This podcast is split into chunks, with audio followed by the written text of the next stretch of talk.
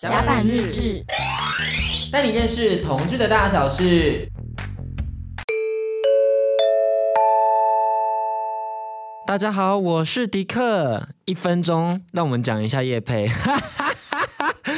最近呢，就是你我声音和我们小小的合作了一下，对，他们有寄了一些，就是他们的启动胶囊给我们，其实也就是大家所知道的叫玛卡。玛卡这东西非常有趣，它是个保健食品，然后可以帮助你精神力很好，让你专注力集中。同时呢，最重要的是它可以让你的就是有一些呃性功能的那个方面变得比较厉害一点点。我跟你讲，我最近最大最大最大的问题就是因为我吃了这个启动胶囊，可是因为我没有那种固定的性伴侣。或者是你知道我没有一个炮友，我就是变成说天啊，难道我要在 UT 上约吗？大家看到我在 UT 上约的很惨淡了，所以我现在最近吃这个就感到微痛苦，就是毕竟我的精液真的喷比较多，然后就是屌也是硬邦邦的，但是完完全全没有人可以跟我做爱，我真的好想要做爱哦。所以这集呢，其实就是虽然是业配你我争议的其中胶囊，但是其实实际上是帮迪克争炮友，好不好？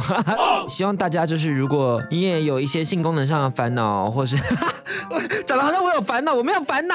我很好，只是我就是先行的去做一个身体保健的部分。那如果你也是有这样的需求的人，或者是你希望你的专注力可以更集中的人，欢迎私讯甲板日志，我们立刻送上这个你我声音启动胶囊连接哦。就这样，我们马上进入 Get Story 喽。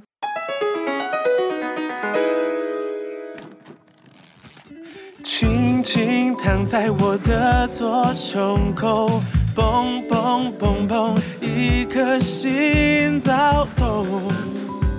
爱的冲击波，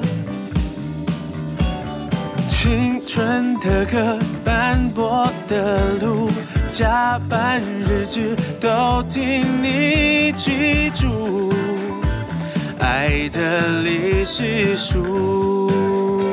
Oh my history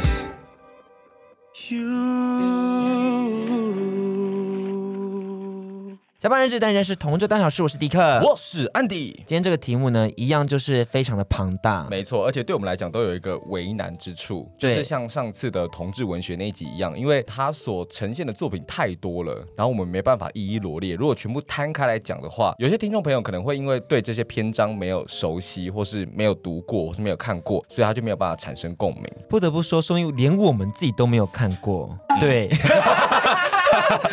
偷偷分享一下那个，嗯、因为其实有一些经典作品，像《春光乍泄》，嗯、大家都知道我们聊什么吧？同志电影。所以提到《春光乍泄》，大家想说，哇，这超经典的，一定要看什么华语前百大电影，一定要看的。嗯、结果我们也是到今年才看到。对，我们就想说会做这个同志电影的专题，我们才想说赶快去趁这次有复刻的时候赶快去看。对，但这一看到，跟我们朋友一起在电影院大笑跟尖叫，就想说这部东西为什么这个情节是长这样子？这两个躁郁症的人，calm down，calm down，不要再互相伤害了，嗯、大家冷静。嗯、所以就从我们的现在这个时间点去看那些以前的作品，又有另外一种风味跟氛围。嗯、所以我觉得今天还蛮有趣的地方，是我们不只是回顾这些作品，可能还用我们现代的视角去看这些作品，然后觉得有什么样是有趣的地方，或者不合时的地方，可以跟大家分享到的。没错，就要来进行一个再诠释的部分，还有就是再分析这样子。那我们今天就是精挑细选了一些作品，看看哪些作品在历史的洪流还有大众的审美底下，就是留了下来。所以要跟我们的邀请来的教授，OK。师、导演、剧作家、剧播、影像剧播，Oh my God！邀请到他，我们真的是蓬荜生辉，受不了了，是不是？让我们欢迎周冬燕导演。Hello，Hello，大家好，我是冬燕。嗯，你会觉得我们这样太浮夸吗？不会，不会，不会。有有开心的情绪吗？还好，还好，怎么还好？对啊，我我我今天你知道阴雨天嘛？今天一天我今天比较 down 一点。对，我们可以让你开心起来。好好好好，暖身，好暖身。那想问一下导演，你有什么样可爱的昵称吗？因为我们觉得一直叫导演好像有点距离感，我不是很喜欢。我们没有 close，没办法很深入的访谈。我好像还真没有什么昵称诶，大家都叫我东谚，在公司啊，然后不然的话你们要取一个也是可以了。东东宝贝，燕燕宝，燕宝，燕宝，可以。大家会想杀我们？谚彦宝听起来其实蛮可爱的。好，我觉得我们今天就来跟燕宝好好谈同志。真的，我觉得主要是先从最近几次的作品来聊好了，因为导演之前有一个纪录片是你找什么嘛，嗯、后来在就是我们的两厅院那边有做一个就是真友的活动。嗯，我一直很好奇，在这么多的时间，然后这么多的见面跟相遇的过程中，都没有遇到一个适合的对象吗？那你到底在找什么？你今天又要以假访谈之名来看自己有没有空间来攻略来宾，是不是？没有啊，如果我能当导演的另一半也是挺好的啊。导演之妻，对他那么有才华，那么有创意，嗯、那如果能帮我设计一个适合我的剧本，所以我就能登上大舞台嘞，我就能站上就是很厉害的剧场表演什么的。谢谢迪克和安迪。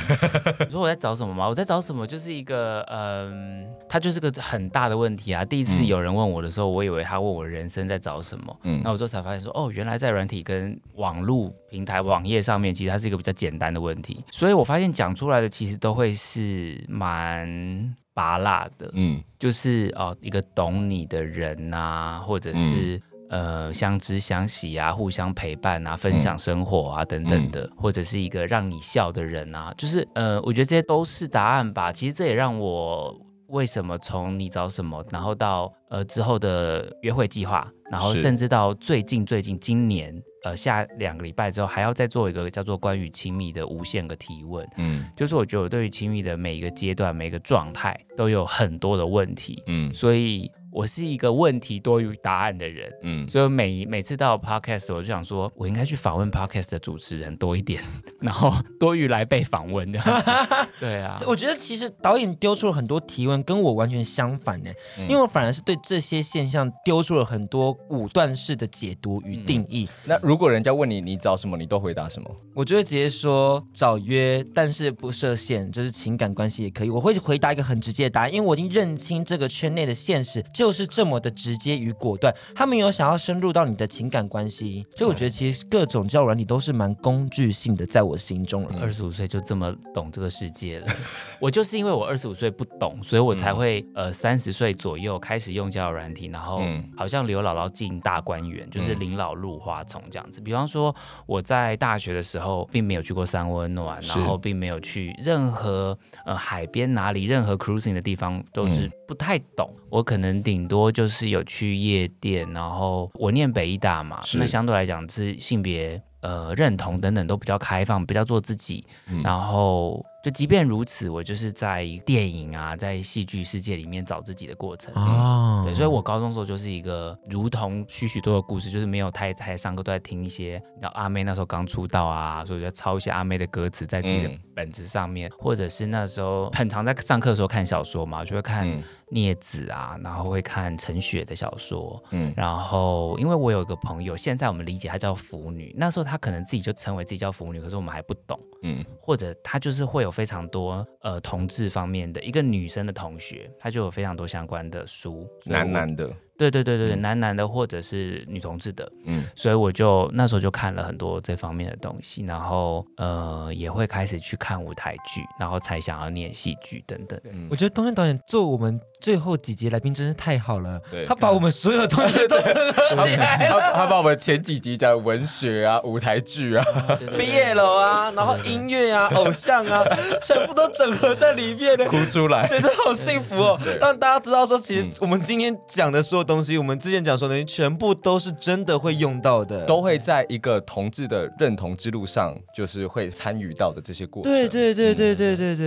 嗯、其实蛮感动的耶。那东野导演，那甚至是一个网络刚刚开始发生跟流行的时代，就我觉得对于你们来讲，可能很难想象，说我到去英国念书的时候，大概是 YouTube 就是开始有人用 YouTube 的第一二年，然后一开始是只能十分钟一个影片。然后那时候你们大概十岁吧，呃，我觉得网络也触发了很多那时候认识自己的空间啊，等等。因为今天最主要就是电影的部分，对对对对，所以我很好奇这些电影，你自己第一个接触到的同志电影，或是有同志角色在电影里面的作品是什么？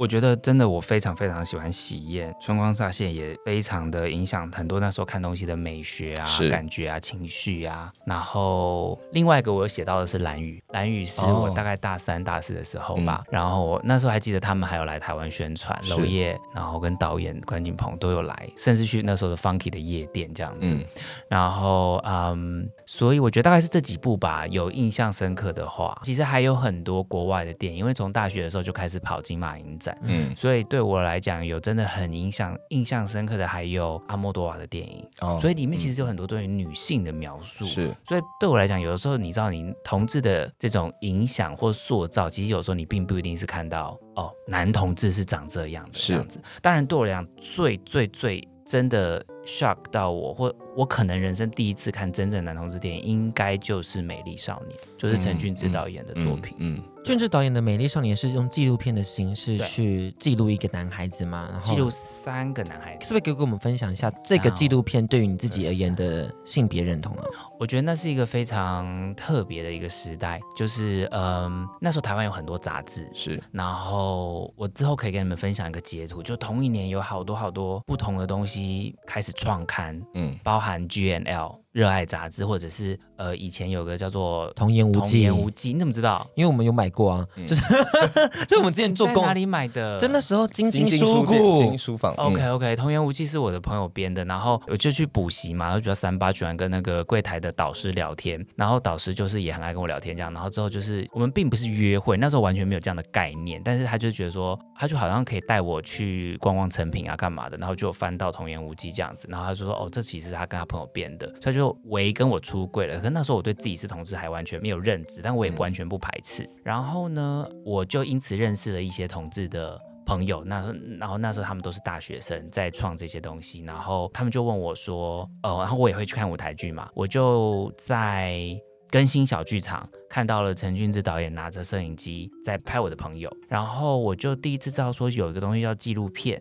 然后他在拍的是这些同志的生活，然后最后剪出来变成《美丽少年》这样子。然后当时我是在成品敦南店楼下的一个视听室，然后一起看的。我非常最近的时候开始 search 说他到底是哪一年什么时候播映的时候，突然 search 到一篇文章是黄慧珍导演的日常对话，他的粉钻。嗯嗯嗯、然后他他在某一篇文章里面有感谢陈俊志导演，在一九九八年那个时候让他对于。相关的纪录片什么一点都不懂的一个年轻人，然后看到了什么是纪录片，然后影响了他。然后我想说，靠，我那时候也在那个播映厅里面，因为真的很很小的一个播映厅里面。然后嗯，我就觉得那那里面拍的三个人，真的就是活得很很亮丽，很很有趣。然后呃，每个人都有自己的路。然后我就第一次看到男同志的生活吧，我觉得那时候。对，是一个很早期的一个状态。嗯，对。嗯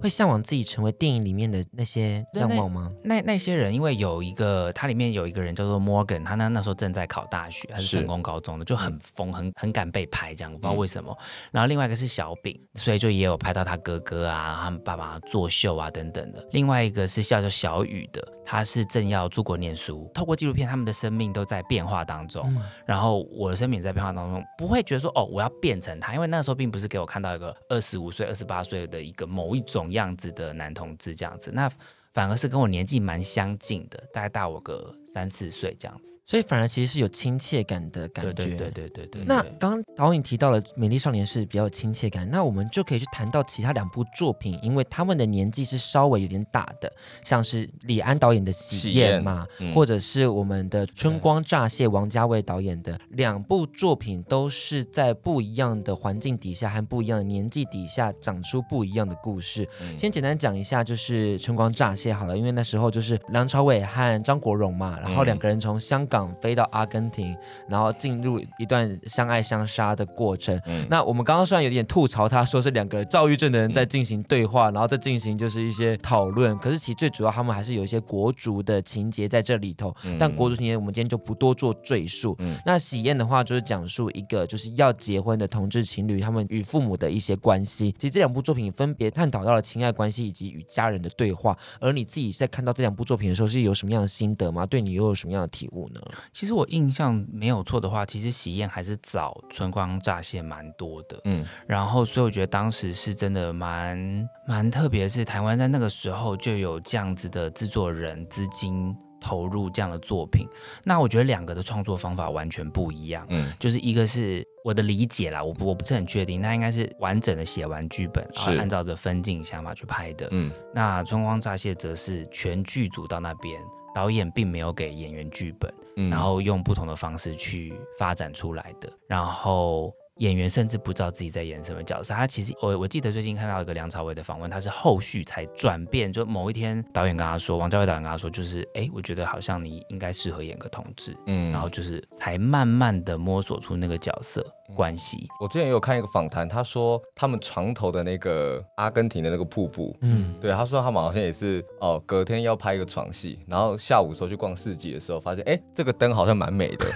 然后不然就说他们可能会去哪里，不然就去这个瀑布好了。然后就买了那个灯，就是他们一切好像都是一个比较随机，然后很自然有机的方式去形塑这个电影。我觉得创作蛮常是这样的耶，它不不一定都是你全部都 setting 好。嗯，所以《春光乍泄》非常的在两个人的相爱相杀之间，是，然后跟情绪之间。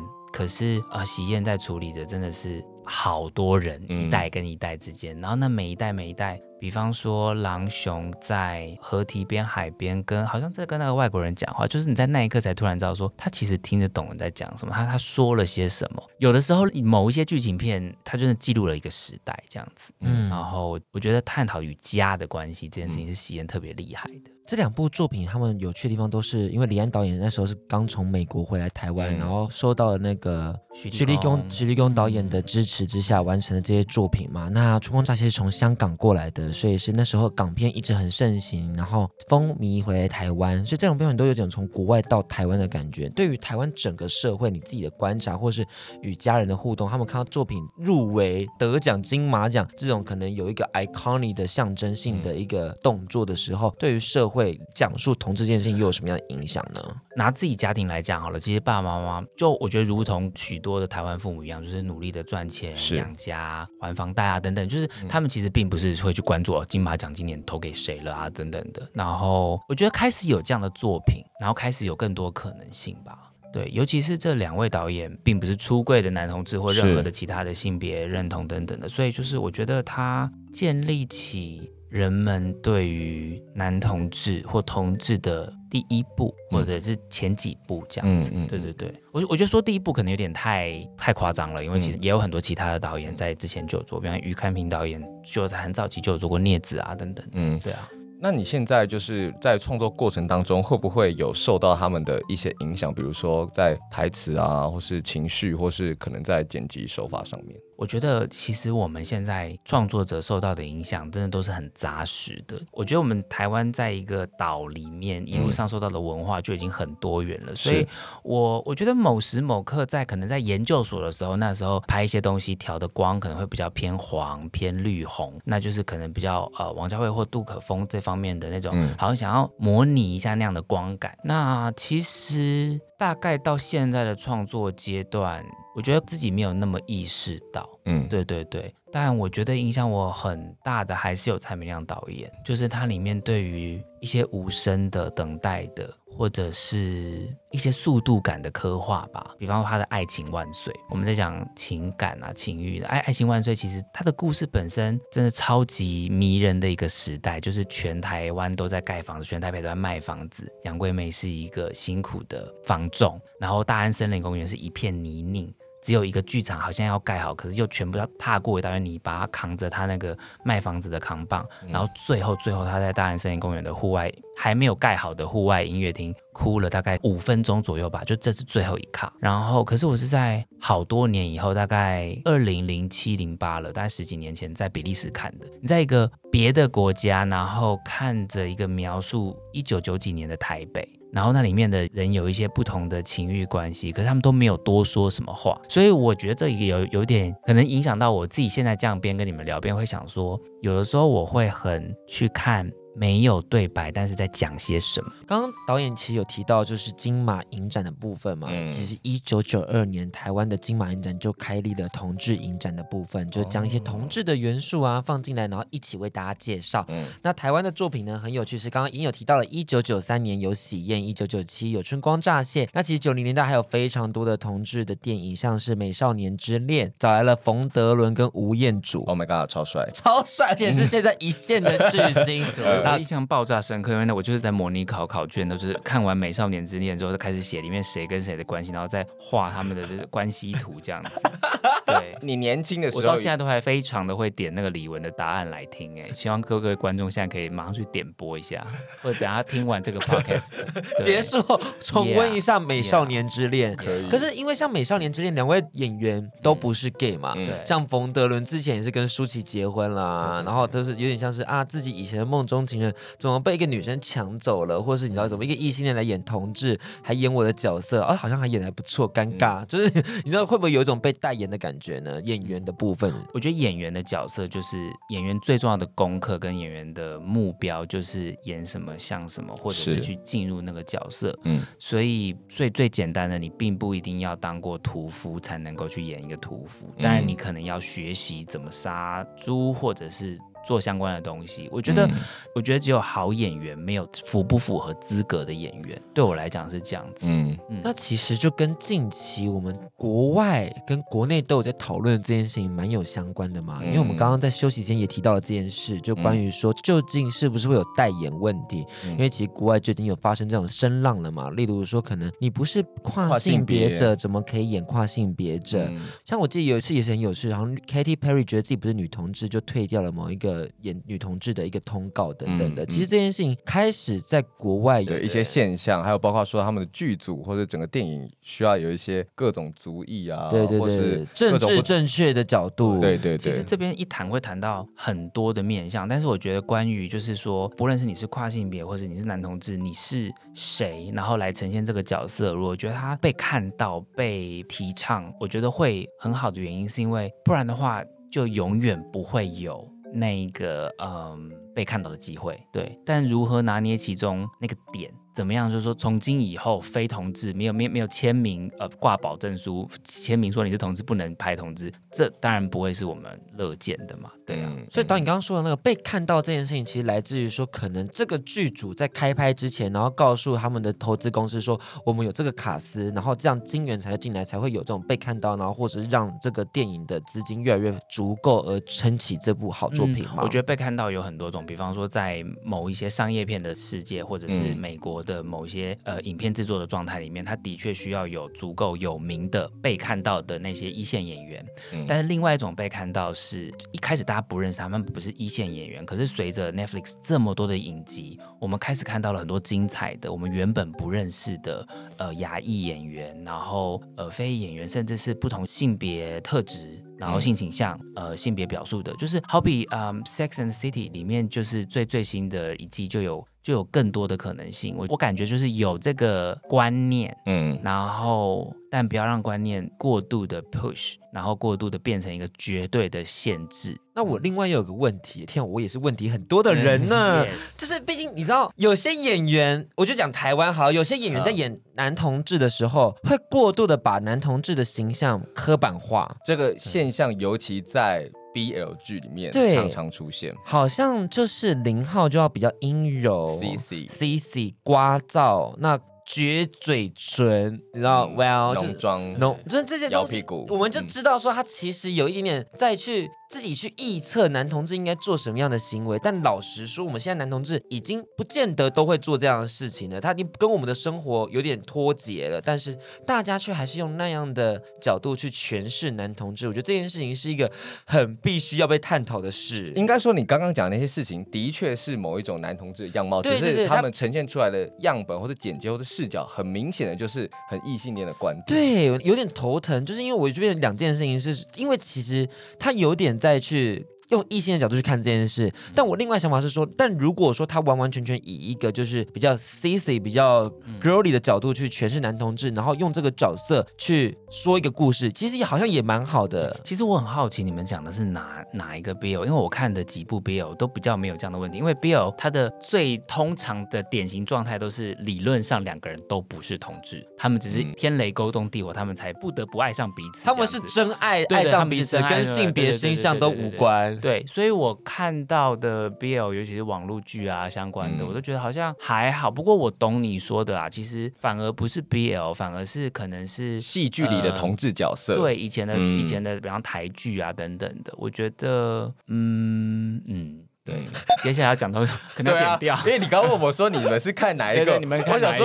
我想说这个是必须回答，但我们又很难回答的问题。我想说，我好像讲的慷慨激昂，慷慨激昂。对，嗯。我觉得一定会看到不是这样的诠释，所以会让你更珍惜。当你看到一个很棒的诠释的时候，比方说，我觉得超级大卖的那个《刻在你心底的名字》，其实真的两个演员真的演得非常好。我觉得我并不一定要看他们保证书写说“我保证我是同志”，我保证我不是同志。嗯，我觉得好像如果我们还就持续的用这个角度去看，或甚至检查说这个导演是不是同志，他如果不是的话，他的观点就不够正确。嗯，其实我自己在访谈这么多同志。或者是与同志朋友在做作品好了，我都觉得同样一件事情，每个人的观点都完全不一样。有的人觉得这个啊、呃、Grindr 比较怎么样啊，然后哪个会比较可以约炮啊，哪个比较像是约会，哪个比较正经。其实每个人都完全不一样，嗯、每个人对同样一句话的诠释也不一样。嗯，对。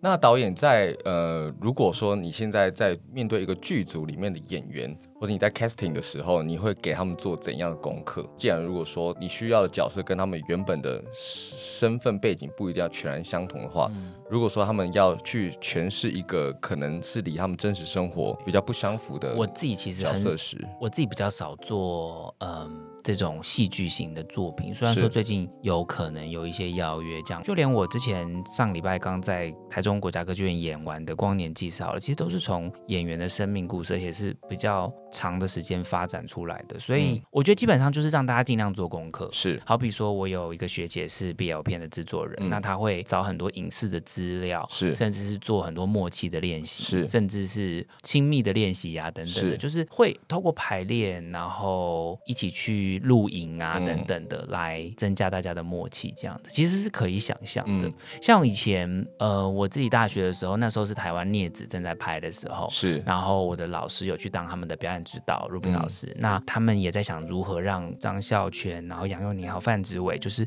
能够多理解同志的呃面貌。是。所以那时候他们还邀我带他们去 Funky 啊，嗯，然后那时候 Funky 就会有。呃，华语金曲的时候嘛，现在还是 G Star 还是会有。可是那个时候，你们知道 Funky 那时候华语金曲要干嘛吗？就是恰恰时间吗？对对对对对对，因为我们前几集也有做了同志酒吧，我真的觉得导演导演这一集真的很棒。不是，可是你们那 那你们那那集邀到谁？Barry，就是 Barry 老板。呀呀呀呀呀呀！我觉得好怀念那个年代。然后 G Star 现在变 Asia Pop 嘛？对 Asia Pop，对对对，而且会有上台跳的部分。对对对。但那时候就是恰恰，我真的很很难以想象那时候怎么可以恰恰整个晚上这样子。嗯呀。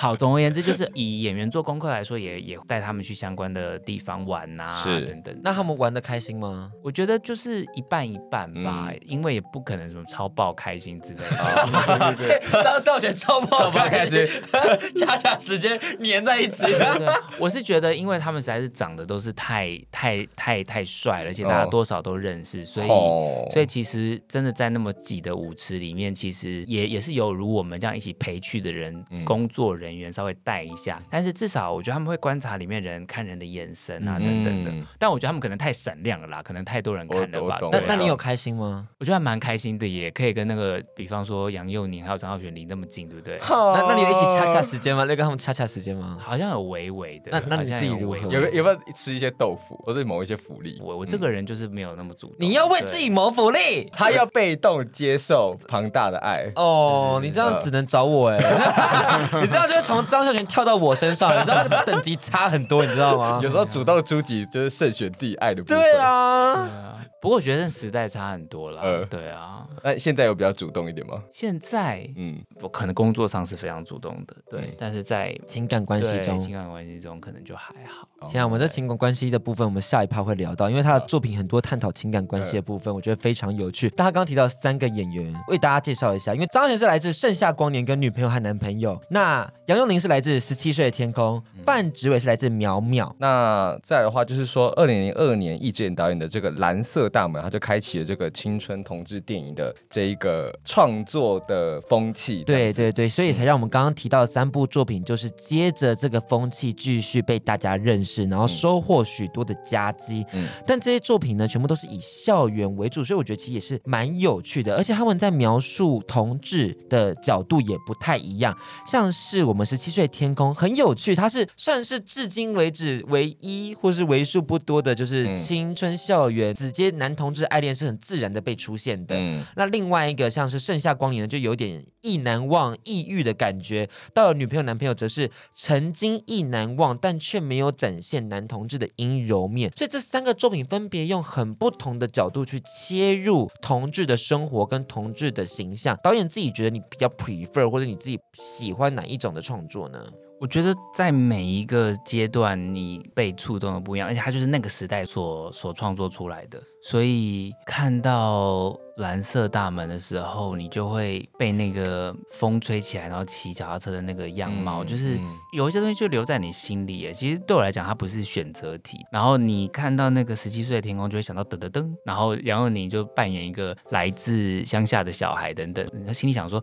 长这么帅，最好是，然后，对对对，然后呃，比方说女朋友、男朋友吧，其实我觉得他讲了一个时代关于学运，而且他们都有一个共同点，就是事过境迁，嗯，过了那么多年以后，事事情变成什么样子，这样子，所以我我就是属于杂事型的。我觉得这几部作品很有趣的地方，来自于说他们对于同志的形象描述很不同，嗯，像是十七岁的天空的杨佑宁，就是全是那种乡下。朴实，可是好像对爱情又有一点点憧憬的那一种感觉。然后他没有什么样的身份认同的障碍，就这样出去了。然后大家也可以完完全全接受他们两个人就是在谈恋爱或是有好感。而盛夏光年的那个张瑞佳演的那感觉又有点像是说啊，我好痛苦，我好抑郁，我好爱你。然后我我就是一个很需要被照顾的人，但我又能照顾你，那你到底能不能看到我，看懂我的那一种苦涩感？而最后来到了女朋友男朋友的张孝全。张孝全诠释的方式又是一种啊干，我就这样子啊，嗯，然后就是那个粗犷的声音，好像成为了男同志也可以是阳刚面的展现，嗯，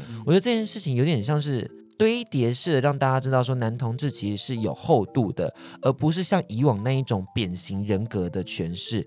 但是我知道，其实，在影剧作品中，很尝试将一个角色用扁形人格去刻画。我想问一下导演，关于说扁形人格的部分，你自己觉得就是这样的设定，对于台湾的社会，或对于可能一般异性恋朋友在认识的时候，会有什么样的影响呢？有的时候，它是最快让人去注册，或者是在在你的脑袋去理解一件事情，但是。我觉得现在已经很明确的行不通了，就是大家已经不满足于这样的诠释了，所以。呃，我觉得大部分的创作者或剧组也都也都开始有呈现别的样貌的男同志或者是同志角色的诠释。我觉得那个 stereotype 很有趣的地方是，好像它成为了大家认识同志的第一次接触，然后他就从此将这件事情定义成就是男同志都长这样子，甚至影响着我们可能男同志自己观看的时候也觉得说我们就应该要长这个样子。嗯、因为我曾经在国高中的时候，对于自己应该要是什么样貌感到很茫然，就是所谓。的做自己不就应该要很快速的展现自己，然后觉得说我只有这样子很自在吗？然后那时候突然一时有点尴尬，想说，哎，我的自己难道就真的这么辛辣，然后或这么的就是爱吃人家豆腐，还是怎么样吗？嗯，好像是，但又有点不是，就是你知道，我陷入一种，我好像吃豆腐的确是蛮爽的，可是我好像不是随时随地都想要吃豆腐，可是好像在大家的观点中或者视角中，我就一定要去做这样的事情才是我是开心的。嗯，那我觉得这件事情变成一个一种对于我自己身份认。认知上的障碍耶，嗯、我不知道，就是导演有没有遇过类似这样的一个窘境？嗯，你知道自己有很多个自己，有你在今天在访谈之中的自己，要把嗨起来的这个 energy，然后有你呃最近工作很累的自己，就像是同一部电影，是你不同的时间去看。比方说，我十七岁的时候看《春光乍泄》是在看帅。看他们的一些情绪，然后阿根廷的瀑布的诸如此类的。但是在前两年金马重现了四 K 的版本，再看就会看到其他的东西。嗯，我觉得就好比两三年前台北电影节有再播《美丽少年》，在看的时候看到的又好多在看过去的自己一般。我觉得那个自己是一直在改变的，所以做自己，我觉得呃十六七岁会比较紧张，比较急于想要做，急于想要表现啊，穿戴啊等等的。到后面会发现，好像这个自己自己知道就好了。有些自己静下来的时候，然后我觉得现在大家的自己比较辛苦啦。现在大家自己有 IG 的自己啊，FB 的自己啊，然后还有 Hornet 的自己、嗯、Twitter 的自己，就是现在要做自己有有有一点多重。嗯，对，这是我觉得现在比较困难的。嗯，对对对。那导演就是，嗯，我们刚刚有提到说，就是在，哎，你们刚刚不是说要叫我燕宝吗？哦，对，又一直一直一直变导演。对耶，燕宝 他不开心了，牵手牵手，开心了。牵手，牵手，牵手，牵手，燕宝，燕宝，是不是？我突然突然觉得我自己好好严肃哦。我很怕这一集的就是那个你知道月听数不够高，不会，不怪我自己，我们都很高。但我觉得果然是身为一个影像创作者，就是会会承担一些票房压力，他很在意这种收听数。你会你会紧张票房吗？嗯，我我是票房保证的，拜托。他刚他刚突然有点 想回答，但他有点不爽，他说问这什么鬼问题？你知道在台通那一集我然后阅听数有多高吗？他说乱讲，来上你们这种小节目，我已经知道大驾光临的，你知道吗？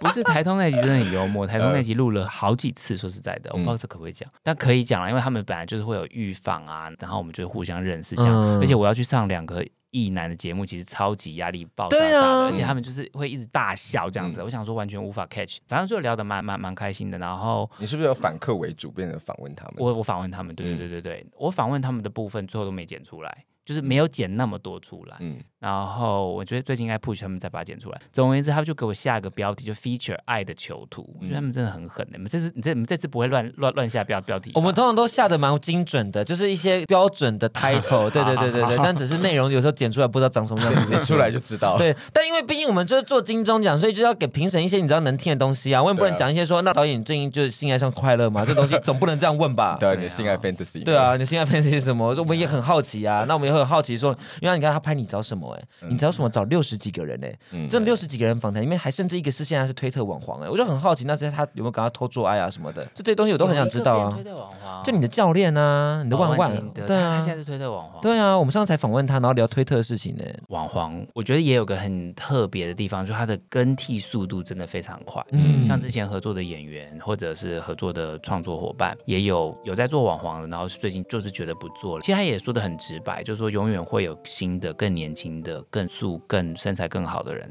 那为什么要继续注册你这样子在 OnlyFans 等等的啊？嗯、所以就是那那那个更迭这件事情，对，嗯，那这种社群平台上面的短影音，你觉得对于你的创作是会有影响的吗？就这种很快速的 Twitter 滑过去啊，IG 划过去，或者 YouTube 划过去，对。我觉得它不能没有影响，嗯、就是你要意识到说大家都在吃什么，然后你你要说什么，我要说给谁听，然后我说的东西适合用五分钟讲，还是适合用五十分钟讲，这就是我觉得这是创作的第一课吧。但有的时候自己还是会有点搞混，就是为什么你找什么这样东西要用个六十分钟来讲？它不是哎很多同志相关的 YouTube 或 Podcast 其实也可以聊啊，为什么要来搞那样一个片子？但在那个时间那个阶段，我跟每一个人相处了一个小时以上。然后我们聊了那些事情，然后变成了那样一个作品。我觉得有的时候我会用短影音来来回应或思考自己的作品，对，到底。什么样的长度，什么样的说话方式是最好？其实你问这题我蛮惊讶的，因为我没有想到说我们的作品是对于这些影视创作者有影响的。我就想说他们影视创作者应该是他们影响我们吧，因为我们都是看他们的作品，可能对于自己有一些形塑认知，但没有想到他们导演的回答居然是我们也能影响他。哎，观众的喜好也会非常的影响到创作啊，就好比因为票房，所以制作端就会去制作更多的东西。比方说 BL 现在有更多更多的创作，就是也是因为它真的有很好的票房。对对对，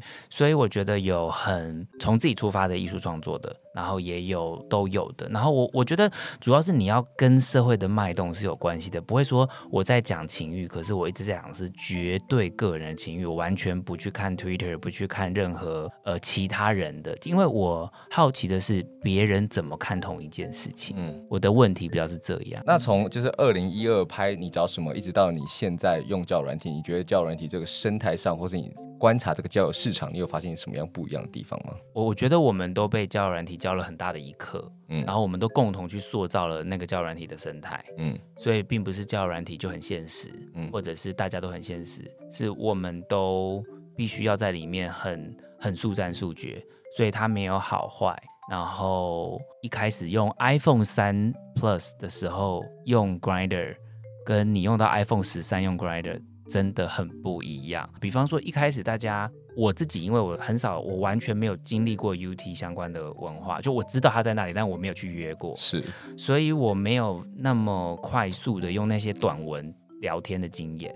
然后，所以我一开始会很不习惯，嗯，但是我现在在 Grindr 上面就没有那么 shock 的感觉吧，但是也觉得就是说不用好像也没有认识新的人的机会，但用了又有什么时间可以碰面呢？我觉得导演很有趣的地方是因为他在拍摄你找什么这个纪录片里面，他是二零一二到二零一六，嗯，然后它里面有提到像交友软体的生态就有在变化了，对，因为拓网是。告诉你性别气质的那个度量，到后面我们交友，你是给自己贴上各种标签，什么你知道异男样啊，对对对，健身新手啊，就是寻找有趣的灵魂啊什么的这些，对对对对对，变成了一种我们给自己的标签。反而我们一直都在说我们要撕掉撕掉标签之后，反而在交友上我们贴了一堆标签在自己身上。对，那这件事情又很有趣。然后到了二零一六到二零二二又有一个变化，可能变成说开始大家比较工具性的会把交友上导入到自己的社群平台，然后再用社群平台展现出另外一个光鲜亮丽的一面给大家看，然后一定要换 IG 才能知道说你自己的生活是长什么样子，然后彼此出去玩的时候、嗯、tag 还没有转发，可能还会被对方讨厌。像这方面我就完全无法 handle。对对对对，可能可能我根本就是也没有出去玩这个 timing。嗯，对对对。可是这些事情其实等于说我们的生态一直在做变化，而你却将这四年就是记录下来，然后变成一段纪录片。嗯、我很好奇的是，你要怎么样去把这些故事或你整理的资料，就是变成这一段纪录片？就是因为你在不同时间点、不同的年代，对，去记录的这些人的故事，但怎么会最后可以带大家整理出这么样一个时间轴呢？其实剪这个长篇纪录片的时候，是一个哎。这有个很有趣的，其实我一路上不论是误装或你找什么的剪接师都是黄嘉文，然后她是一位女性艺女，然后有男朋友，然后她看我访问那个你找什么的时候，她她在剪接室里面就就哈哈大笑这样子，然后或者是看到哭这样子，然后就是她花了大概半年多一年剪这支纪录片，所以就是我里面其实有很多。呃，如何认识自己，就是有一些暖身，我自己也我也认识对方。第一次开始使用交友软体的经验，它不是那种很访问性或新闻采访性的，它对我来讲比较像是我自己带着很多我的问题，然后来问你，好像我是病人去看一个医生，也可以是我是医生去看一个病人，我们互相有一种互相的治疗关系这样子，嗯、所以他就。我们就梳理了很多，原本其实没有剪那么多，我自己在里面，但是我一路上都有意识的有多设一台摄影机在拍我们，就是我跟不同的人在讲话，不同的地方，嗯，嗯，然后之后我们发现说，好像大家没有办法在四五十分钟，可能初剪的时候三十分钟，可能就是没有办法认识那么多的脸，嗯，或者他到底在讲什么，为什么就是他，就是好像你没有一个脉络。那发现里面在寻找这所有答案的脉络，好像是我，所以最后嘉文就把我放进去了。我跟他就讨论出来说，那是不是会有不同阶段我再度被访问？所以那个作品里面，我自己被访问了三次，有一次是原本在问别人，但突然突然我的被访问者开始问我问题，然后就镜头就转向我，然后我就开始说话这样子。对，所以剪辑整理的过程大概是也是一个自己成长的脉络吧。那你有去持续 follow 那些以前受访的人们吗？有有的有哎、欸，有有的也不是刻意的，就 social media 就会看到，比方有一些我在美国访问到的人，嗯、然后就会看到说，哦，他都结婚了，哦，都知道他他男朋友在干嘛啊什么的，又有他们的 IG 啊诸如此类的。呃，你找什么去 LA 播放的时候，他们也有来看这样子，所以就还蛮酷的。对啊，嗯、其实你知道什么？常常在 Q&A 被问到的问题就是说，哎，导演你是刻意的，是否是一个有意识的状态，让最后的访问大家都好像是比较有伴的，怎样怎样的？比方说，对啊，里面就是好像似乎每个人都有伴了。然后我就说，这真的不是刻意的，只是有再度再相遇的，再问到的，居然就就是这样的答案，这样子。嗯，对，会不会其实也有点幸存者的？偏差吗？对啊，就是因为没有留下来的，他们可能就继续过上原本的生活，或是不在了，嗯、或是什么的。那我们有看到就是幸福满满的样子，嗯、也像是我们平常在 IG 呈现出来的，大家都会觉得说我们好像过得。到阳光健康，有在健身，嗯、然后有伴等等的，但是不见得每一个同志都应该长成这个样子。有大家有各自的解读，我觉得这也是影视创作中我们可以探讨到的很多问题。而导演也是持续的在用这样的方式去记录着我们的生活。今天呢，我们接下来要来聊到的是导演的作品。导演有几部作品都让我们非常的喜欢，像是我们刚刚前面已经有简单带到的《雾中》，那后面又有新的作品在五月中要跟大家问世。我们休息一下，再回到我们节目现场。五分钟带你认识台湾同志电影。电影的基本问题是如何表达思想。台湾原创的同志电影，扣除对于同志角色有负面描述的寒假有够长以外，最早可以追溯到《孤恋花》跟《镊子》两部，都是改编自白先勇老师的文学作品。后来在徐立功导演的提携之下，从国外回台的李安导演完成以男同志情感为创作主轴的《喜宴》，并且在柏林影展获得金熊奖。让观众得以看见不同于新闻媒体负面报道的同志形象。后来又有蔡明亮导演探索各种情欲，从青少年哪吒、爱情万岁到河流，特别是河流，不止呈现同志情感与父子乱伦关系，还有在资本主义之下人们压抑的状态，是许多电影人的启蒙作品。纵观两千年到两千零一十年，有超过二十部以同志情感为主题的电影，而且大多聚焦在青春、校园题材。后来随着社会发展和平权运动的推动，电影也反映了现行台湾社会，包括《谁先爱上他的》《亲爱的房客》等等。另外，同志电影也不再只是小众创作。两千零二十年的《刻在你心底的名字》，加上台北电影节的再上映，最终收获了破亿的票房。但也正如《亲爱的房客》导演郑有杰在甲板日志节目受访时丢出的提问。究竟为什么要特别强调同志电影，却没有强调异性恋电影呢？后同婚时代，一部电影各自解读，让我们也能期待未来可以看见更多大胆有趣的尝试。跟大家分享到了那么多的作品，我们最后回到了燕宝的创作啦。没错，因为其实他的创作非常有趣，非常前卫，而且我觉得是台湾影视创作中最难能可贵的是，真的完完全全描述了男同志的生活与日常，而且他用新的科技带入了就是他的创作当中，让这种男同志的身影更全面。对，而且这东西可能也有很多人是没有接触过，就是我们三温暖文化。嗯嗯嗯、三温暖这件事情真的是。太微妙，就是你知道，真的很少人会。踏进去，真的以男同志的比例来讲的话，他会踏进去，然后会聊，大部分都真的都是已已经就是熟门熟路了，你才会走进去。因为大部分会觉得说，三温暖是不是有点脏啊？三温暖是不是有点淫乱啊？这样子会有病啊？然后大家有各种这样的歧视与偏见。我觉得我们可以先请导演跟我们分享一下，为什么 Why 选择三温暖这个题材？你对这东西一开始在你还没有踏进去的时候，有什么样的幻想与 fantasy？我想象了一一个那样的一个情景，拍了一个。超现实的东西是你有看过对不对？我有看过，安迪有看过。安迪，要先跟大家介绍一下《雾中》，因为怕听众朋友和迪克一样都没有看过《雾中》这部片，但《雾中》这部片非常精彩，对，获得多项的国际的肯定。我当初看的时候是在高雄电影节的时候看的。你当下一进去那个作品里面的时候，我好像也不能称作它的影片，它叫作品。去空间里面，在电影节里面看的。对对对对对对。所以你是当时是他们邀你去吗？对，不然的话应该买不到票。对，因为它非常非常少位置，因为一次就一个人。但现在在高雄电影馆一次有二十个人，到现在还、嗯、还有在播，要播到五月二十几。那赶快去！我们那时候刚好要去高雄哎，真的，大家一定要去看。现在那边每天南山南海，也还要先买票哦。他不是用人山人海，是用南南山南海。对对对对对，是那个工作人员跟我讲的，在 VR Film Lab 在博二那边。嗯，那它整个空间里面呢，会直接设计。说让你好像置身在那个山温暖的空间里面，蒸汽室，嗯、对，蒸汽室，然后你会看到形形色色的人鱼贯而入，然后各色各异的身材，还有各种不同的年纪，然后大家可能试探性的啊，或是激烈的发生的关系，然后你在里面会看到各种人性百态，嗯，对，会有那种哎。身材很好的就站在那边给人家玩，然后有一些就是可能年纪比较大的或是非主流的，就会在旁边试探，或是比较紧张的，就是哎、欸，我伸出手就是摸一下脚，摸一下他的肩膀，我就很开心这样子。好痛苦哦，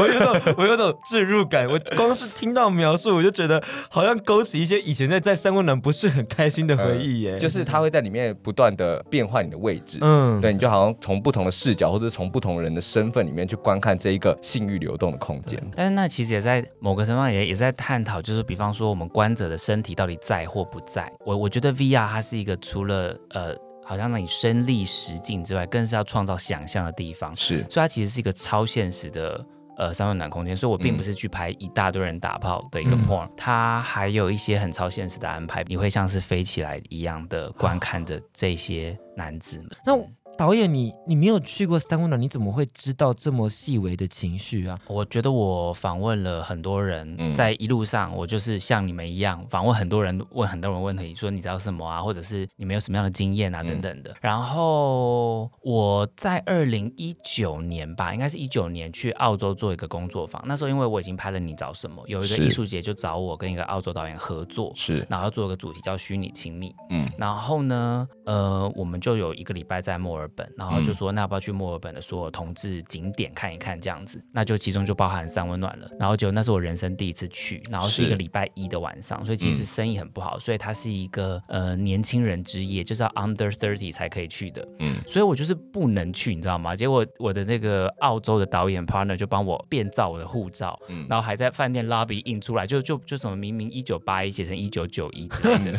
还是变一九八九之类的。嗯，然后我就就拿了一张影印的那个 passport。去澳洲墨尔本一家蛮有名的三温暖，然后但我其实没有见识到太多东西，因为蛮空的。嗯，然后我自己可能也不是非常主动吧，我觉得我探索或者去观察多于说我我真的要来干嘛的心情多一点，嗯，所以那是我第一次去，然后到，可是我心里一直对于那样的空间。我觉得可能健身房的蒸汽室也多少让我有一点理解，啊，理解，对。但是我之后发现，你真的知道可以怎么讲？这好像有点细节，就是说我去健身房很久了，但是我从来不知道在健身房真的可以有有怎么样。嗯。但当我一知道说他他真的可以有怎么样的时候，我就发现有很多我没有注意到的事情。你有看过是不是？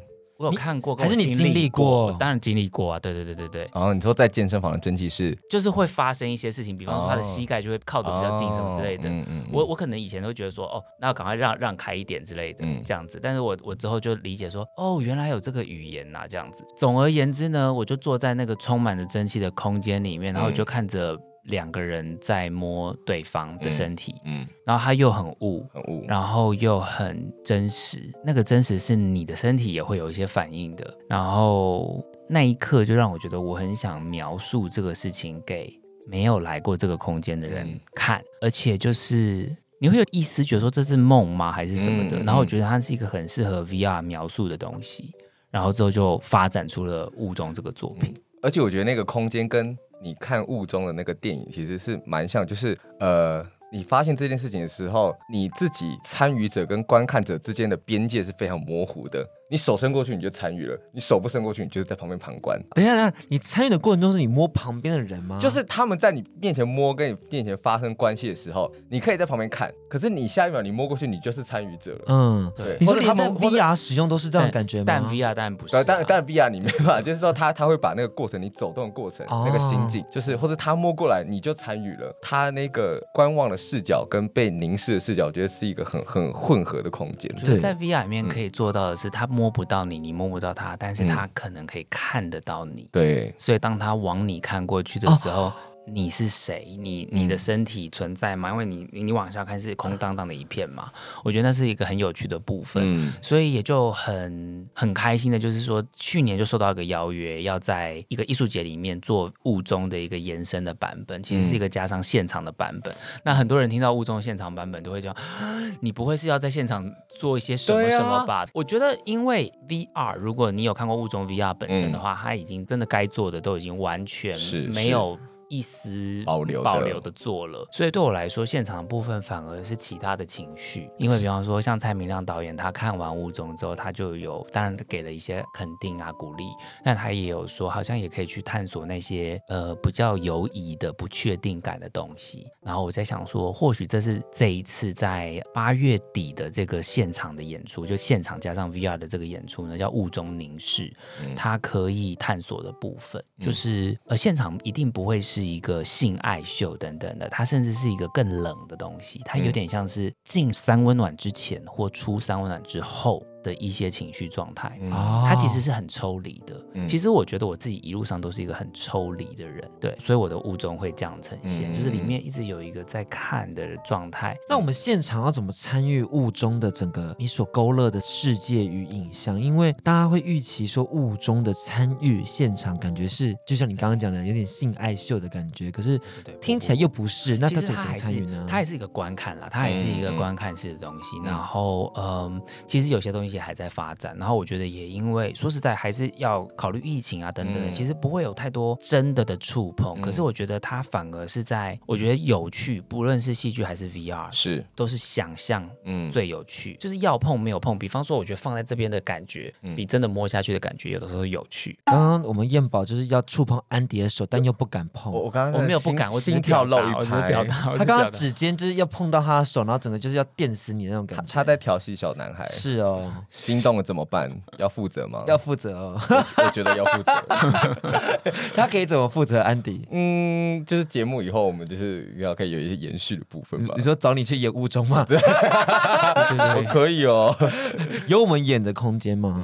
你们有想演吗？我们想，我们可以拖。真的，哦，真的，我可以演被干的那个。欸、我们可以露脸，大家真的都是天赋异禀哎，就是我记得有异性恋演员，对不对？啊，没有没有，一开始试拍的时候有异性恋演员，嗯、之后正式拍的时候就的确都是有同志的性经验的，嗯、就是为什么会这样？因为一开始的时候是我要试拍的时候比较临时，所以就是找了有裸露经验也可以接受性爱表演的人，嗯、所以有一两个是异性恋的，是。那或者是非同志、非男同志的，嗯、然后嗯，但就发现说，其实我觉得。在诠释上面，还是因为 VR 实在太近、太真实了。我觉得还是需要真实的同志性经验。嗯，这样他的那个情欲反应才是真的。对对对对对。你刚刚说的天赋异禀是指哪一方面？我觉得天赋异禀就是我都没有管他们，因为其实拍摄时间非常久嘛，然后而且每一卡可能要 roll 三分钟，然后等十分钟多少多少的，嗯、所以他们会在软硬之间要来来又回回，要一整天这样子。啊、所以这其实是非常的敬业，对，非常敬业。我之前在正大上过课的时候，有拍过 VR 类的东西。其实 VR 的拍摄跟一般的影像拍摄还是稍稍有一些些落差的，特别是可能你要去捕捉呃人的流动。近远距离等等的这件事情，其实跟拍电影是完完全全不一样的。你那时候要怎么样克服？就是说，可能像我们去营造出在三温暖的这个室内里面走动的这个流动感，因为我觉得这件事情可能多多少少在实际在操作中还是会有一些小小的困难与障碍吧。嗯，其实流动感是的确比较没有，倒是是视视线的转换。嗯，比方说，其实小小的一间蒸汽室有个很重要的地方，可能是入口门嘛、嗯、窗嘛。然后窗上面有一个我最喜欢的东西，就是窗户在某一些打光的状态之下，它会像是一面镜子。所以人们常常会在里面看自己，也看别人。然后，所以我一开始的画面其实是让大家看着门的，就进来的是谁？因为我们都一直在关注进来的是谁。然后有人多的时候，人少的时候，然后有换位置。嗯然后，所以说它并不是一个那么体感的，雾中本身不是那么体感的。然后雾中凝视是在让大家去多感觉到，就是我一个人看雾中，跟我二十个人一起看，并且我还会再看到另外一个层次的。的一个东西，或一个高度的东西，比方说实体的高度的东西，因为我们会在一个剧场里面，会会是什么？所以我觉得就是一个实验的过程呢。对啊，那拍这种 VR 的作品，他因为我们的听众朋友有一些可能自己本身也是影像创作者，那拍 VR 作品的话，它的经费需求很高吗？对，其实 VR 作品真的要拍高画质的，要实拍的，或者是动画类的，其实蛮多学生或者是年轻的创作者冲得蛮快的。但是真的，因为他要算的面向跟他的尺寸真的是很大。我也有看到一个呃来自南美洲的一个创作者，他有联络我，然后他也是拍跟酷儿的一些故事有关的，他其实用很小的 Insta 三六零或者是 GoPro Max 的这种小型的 VR 的东西，就用 VR 书写了一个他的情绪跟他的日记，其实非常非常的美。嗯、所以我觉得以创作者来说，有的时候你可以用很简单、很一般就很容易拿得到的设备来做一个草稿，也不一定。呃，我的物中也有有一些段落也是先用 GoPro 先做草稿，嗯，我想先知道距离大概是怎么样，嗯，然后所以你有一个东西可以给制片公司看，等等。嗯、那你当初接触这个 VR 作品是是透过哪一个人或是作品的 inspiration 吗？呃，我最第一次看到应该是一七年的时候，那时候在法国做个演出，然后我看到了一个作品叫做，嗯、应该台湾翻叫做《看见光明》，呃，它的英文的作品名称叫做 Note on Blindness，就是关于一个盲人，他一个人他渐渐变盲的过程，然后我就发现说，用 VR 用听起来很视觉的东西来讲一个盲的过程，然后你好像走进了他的脑子里面那件事情是让我非常触动的。敢用 VR 这件事情真的是非常的有勇气，因为真的你自己去拍过，你就知道这件事情的难度超级高。而且因为你可能随便拍一个闺蜜才一分钟两分钟，但你可能就要超多素材了。更何况你是拍十分钟二十分钟以上的作品，那真的就是一个超级大工程。但是有很多缝合线的问题、啊，对，走位啊等等的是很困难。因为 maybe 我们拍的时候就是可能一面，但它可能是四面环绕，所以你在移动过程中你就会看到不一样的景色，不一样的光景，嗯、然后他还要去设计那个光景里面的状况是发生了什么样的事情。八个镜头这样子，对超级地狱。因为像在雾中的话，其实我觉得有一个很特别的地方，就是说它会同时有很多事件在发生，就是你可能观看这边的人可能彼此摸摸、吹吹打打，然后你可能自己以为自己是一个凝视者的角度去看他们，然后可是因为你 VR 镜头一转过来，就发现哎，另外一个人在看你，嗯，然后你就发现说哎，就是有有一种自己也参与在其中的感觉。嗯，导演真的是花了很多时间的聚焦在我们男同志的生态与文化，就从交友文化到情欲流动之间，它都是他的发想主题嘛。嗯，那我真的蛮好奇，就是导演心中对于同志影像的一些想象与期待，因为我们可以看到近期有很多的创作作品呢，是聚焦在父母之间的互动。勾勒，或者是说可能情爱关系的讨论等等的，但是我觉得家庭这件事情一直是我们很难处理的一件事。你自己是怎么样看待说就是处理家庭议题这件事情呢？因为好像比较少在你的作品里头看到家庭的讨论。诶，其实真的很有趣，就是我最近呃下两个礼拜呃五月初要做一个作品，叫做关于亲密的无限个提问。其实它是从我之前跟澳洲导演的合作。呃，延伸出来的作品，它其实是一个线上的展演，就在 Zoom 的平台上面。呃，我们原本都一直在讲交友软体呀、啊，其实说实在也不只是男同志文化。我透过了这些作品，也认识了非二元性别认同的酷儿。嗯、然后，我觉得它就是一个不断学习的过程。嗯、然后，嗯、呃，好比我们开始跟大家聊很亲密的话题的时候，其实家庭这个主题就越来越大。嗯，就是我们是如何成为我们的。刚刚想到的，很想做自己，但是到底什么是自己？然后在每一个年纪的时候，会去梳理的时候，会发现说啊，原来我在国小时候的那件事情，或者是谁曾经对你说过什么，爸爸妈妈曾经说过什么。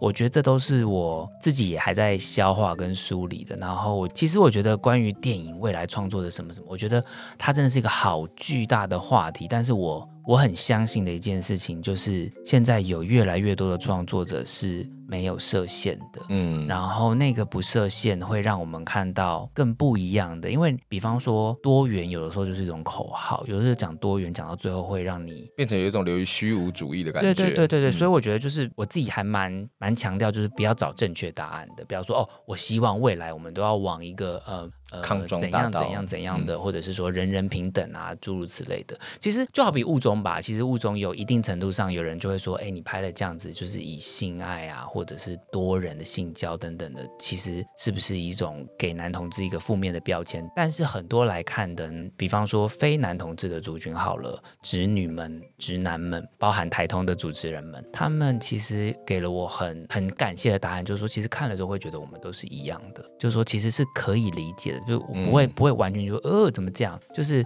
我觉得。好像变成说，你越做做你真正想要做的、真正想要讲的，会越能够沟通。然后你越想要做越正确的啊，越讨喜的。我觉得那现在大家应该越来越少做这样的事情。嗯，对啊，对啊，嗯。也、yeah, 是不是 是不是不是突然不知道怎么怎么收尾？我我是在想到说，就是你知道做讨喜的嘛？Well，好像有些人还是做一些讨喜类的 创作。不要再攻击别人了。不是，我就想到商业片多多少少还是有些讨喜的呈现我。我觉得这种事情就是也不是说非黑即白，对，说谁对谁错，有时候这就是一种尺度的拿捏。对，我觉得有时候是我们在不同的同温层，比方说，嗯、呃，可能我的同温层对于某一些 Netflix 的新剧就是很不喜欢，可是。可是我发现另外同温层超热爱这样子，嗯，然后我就觉得说，哎，那就开始有更多属于每一种口味的 content，我就觉得很有意思这样子。对啊，导演刚刚有提到五月的新作品嘛，对，就是关于亲密的无限个提问这件事情，我觉得我们可以好好聊一下。就是你还有什么样的提问，是在什么样的契机下又要进行这样的一个讨论空间呢？变成这样一个创作？对对对，对，其实对，有一个非常大的起始点，当然是因为疫情嘛，所以很多的作品，剧场作品都变成。线上，那我就觉得说，原本那个虚拟亲密是大家一百个人一起在剧场里面，透过手机回答我们非常多的问题，并且我跟澳洲导演会把它念出来，然后所以说现场会有很多的嘻嘻笑笑，甚至现现场也会有一些呃流眼泪或者是啜泣的一些小小的声音这样子，然后所以它是一个观众的参与是非常重要的一个作品，然后我就在想说，那他原本在剧场里面就有用到网络这个平台听大家的故事，那。我可不可以让大家在家里也做这样的事情？那这些问题会怎么样被运用在你们的那个空间里面啊？呃、就是你们会朗读、会念吗？还是大家会以什么样的方式一起参与？我们我们会念出来，然后我也正在想一个，就是说，既然我们都已经在网络的平台了，透过这四四五十分钟，大家晚上八点半上线，就是礼拜二、三、四嘛，不要太忙的时候。嗯然后，其实你平常跟朋友嘻嘻哈哈不会聊这些话题，对，想要聊一个深一点的，或者是内心一点的东西。嗯，然后我觉得有的时候有一些观众之前在剧场里面，他们就说他们有的时候没有回答，他看着别人这样一百个答案上去的时候，他看到自己的答案，然后他也会有一种，我觉得会有一种被了解的感觉。你不一定要找到一个正确的答案，可是你可以找到很多人有一样的问题。对对对对对对对，这是我在做这些作品里面最最最在乎的。那有没有跟大家分享一下，就是具体的购票时间，还有它实际展演的时间会在什么时候呢？对，它现在已经开卖了，然后它在 Accupass 上面，然后你只要输入就是搜寻关于亲密就会有了。然后呢，它的实际的演出时间呢，它会在五月三号到号，十号到十二号，呃，分别有六个晚上，六个场次这样，嗯、每一次大概我们希望能够有三十到五十个观众一起加入我们，嗯、然后听很多人的故事，是一个小而直金的聚会活动，欢迎大家一起来响应。一起来找到自己的答案。那我们今天也谢谢东燕导演给我们分享这么多精彩的故事，还有带来他的作品，以及答应让我们出演雾中。对对对，谢谢安迪跟迪克，这个最后才是最重要的。谢谢燕宝，谢谢燕宝，谢谢给我这个称号。那就请大家记得各大 Podcast 平台订阅加入是跟我们的 IG 跟迪跟安迪的 WSJ 零三零九，个人的是 FONG 一九九五一七，每周六的晚上六点跟每周五的下午五点，请记得锁定轻松电台 FM 九六点九收听我们节目哦。大家拜拜，拜拜，